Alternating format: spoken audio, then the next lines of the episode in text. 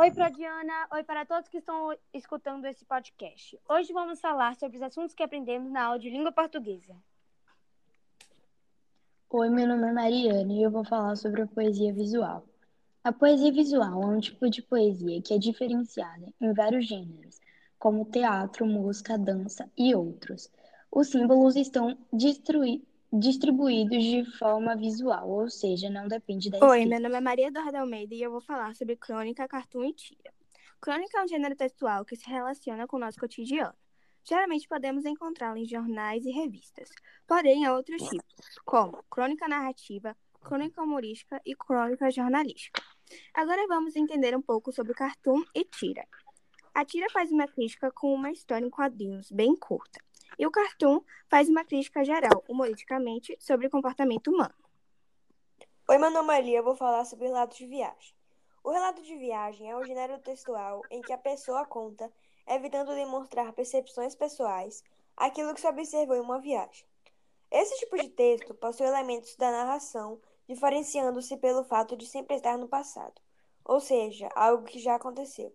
Nesse tipo de texto, pode ser indicados fatos como é realmente o local e os fatos observados, ajudando as pessoas a fazer a imagem do que está sendo retratado. A linguagem desse texto, na maioria das vezes, é informal, Além disso, o enredo é pessoal, apresentando a opinião do autor sobre o lugar, a cultura, as pessoas, a gastronomia, etc. O texto pode ter vários formatos. Pode ser escrito em forma de diário, cartas ou de crônicas. Oi, meu nome é Luana e eu vou falar sobre a formação de palavras. As palavras que compõem o dicionário da língua são formadas principalmente por dois processos morfológicos, derivação e composição.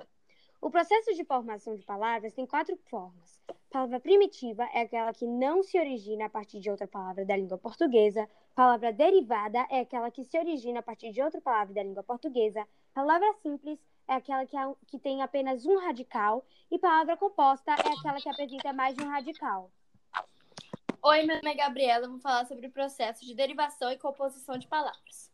Derivação é o processo pelo qual se obtém uma palavra nova, que é chamada de derivada, a partir de outra palavra, que já existe, chamada primitiva. A palavra derivada é obtida por acréscimo de afixos à palavra primitiva. Existem três tipos de derivação por acréscimo de afixos. O primeiro, que é a prefixal, o segundo, que é a sufixal, e o terceiro, que é a derivação parasintética ou parassíntese. E a composição se caracteriza pela junção de dois ou mais radicais.